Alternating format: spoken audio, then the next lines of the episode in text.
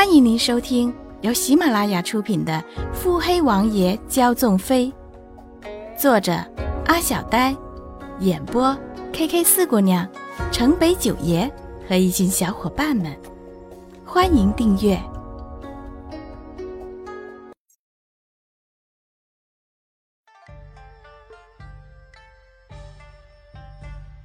第一百零六集。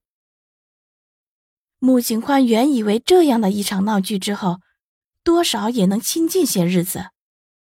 谁曾想，小姐，连景公子跟连氏上门拜访来了。竹雨飞暗力上王府回禀商号之事。哦，云阳公主那边才传了消息过来，连家这么快就找上门来了。哼，也好。先晾着他们。是，小姐，您身子可有什么不适？闹得这样的满城风雨，竹雨飞自然是知道了的。只是小姐打定主意的事，他也不敢阻拦，所以那日也只敢带着几个人一路跟着。那血雨腥风的画面，自然是没有错过。不爱了。穆景欢边看着账册，边漫不经心的回着：“小姐，以后可断不能再做这样的事了。您可知道，姐夫和表小姐都快急疯了，怕是这两日便会过王府来看您。”穆景欢这才从账册里抬起头来，自己似乎确实是未跟姨娘说过这些事，看来又少不了被唠叨了。嗯。吩咐绿衣去请姨娘和阿寻来一趟吧。竹雨飞还是一脸的不认同，看着自家小姐，可是也无可奈何。过两日，你亲自去下各地，下令所有的银号开张。小姐，如今虽有酒窖之称，可是若要在此时开银号，怕是殚精竭虑呀。无妨。过两日，南明七王爷与七王妃情深似海，这样的消息便会传遍大江南北的。竹雨飞嘴角抽搐，小姐，您做这么多，果然还是在算计穆家的那点事吗？穆景欢脸不红心不跳，一副理所当然的样子。门外的人也是半张脸都不怎么自然。女主子。亏我家王爷感动的死去活来的，您这这……穆景宽看着门口处有些不自在的影子，眼中笑意闪过，忽然发问：“对了，钟离世子可还在上京？”竹雨飞淡淡点头，略有些疑惑：“小姐，怎么问起世子？”穆景欢表情有些揶揄的看着眉眼精致的人，哦，难怪莫不凡那厮还不去江南处理他家的那对烂摊子。竹雨飞眼中已经清晰可见羞涩之色，嘴上却还是死不承认。莫少爷没去江南，跟钟离世子有什么关系？穆景宽挑眉，嗯。自然，他的去留从来都只跟你有关系。穆景欢突然挑明，竹雨飞的小脸再也挂不住，暗暗绯红。穆景欢看着小丫头俏生生的样子，唉，都这么久了，还是经不起自己的挑逗，几句话就脸红，难怪莫不凡那老狐狸爱不释手呢。这样俊俏的姑娘。我还真是舍不得呢。你先回去准备下访各商号的事，将绿衣韵梅叫进来。是。竹雨飞如获大赦。哎，等等，记得先跟莫不凡去江南一带。我想着，也许另一场战争要开始了。穆景欢笑得神秘莫测。竹雨飞知道。有什么事勾起了小姐的兴趣，而且是在小姐计划之内的事。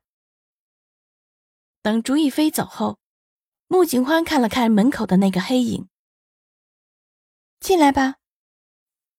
黑影顿住，仿佛下了很大的决心，才迈步进内。顾管家，何事啊？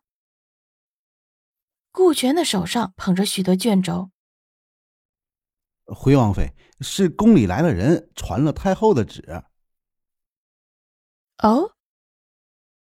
穆景欢看了看卷轴，抿唇不语。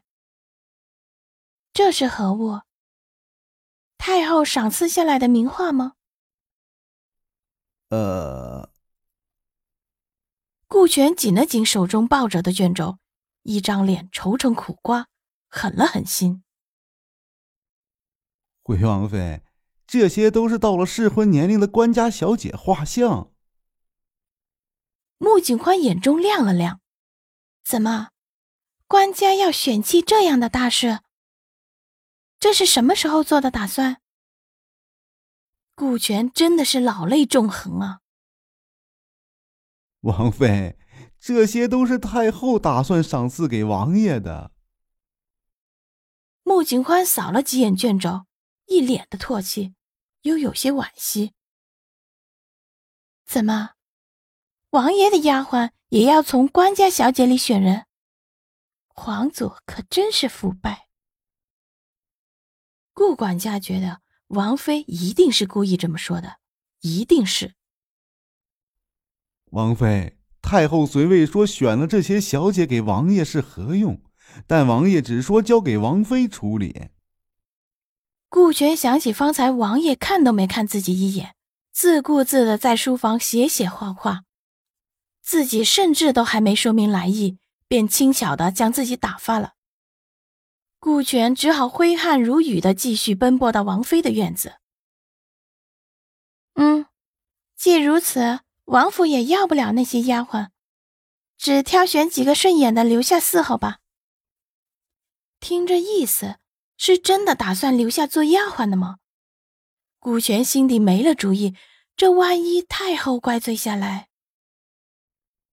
回王妃，太后虽未说，奴才想太后的意思，怕是要将这些小姐留在王府做妾室的。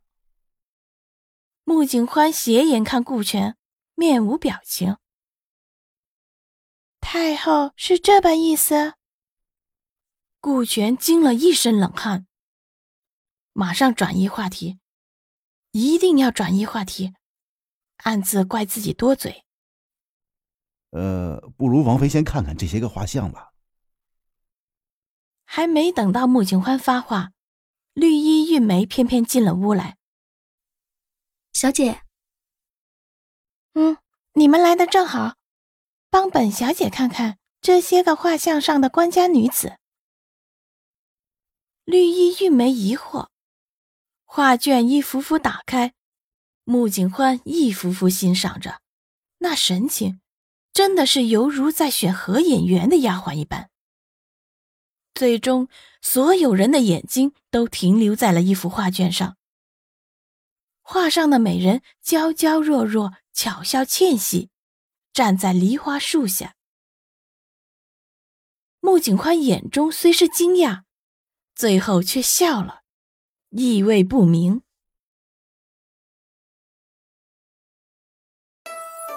本集已播讲完毕。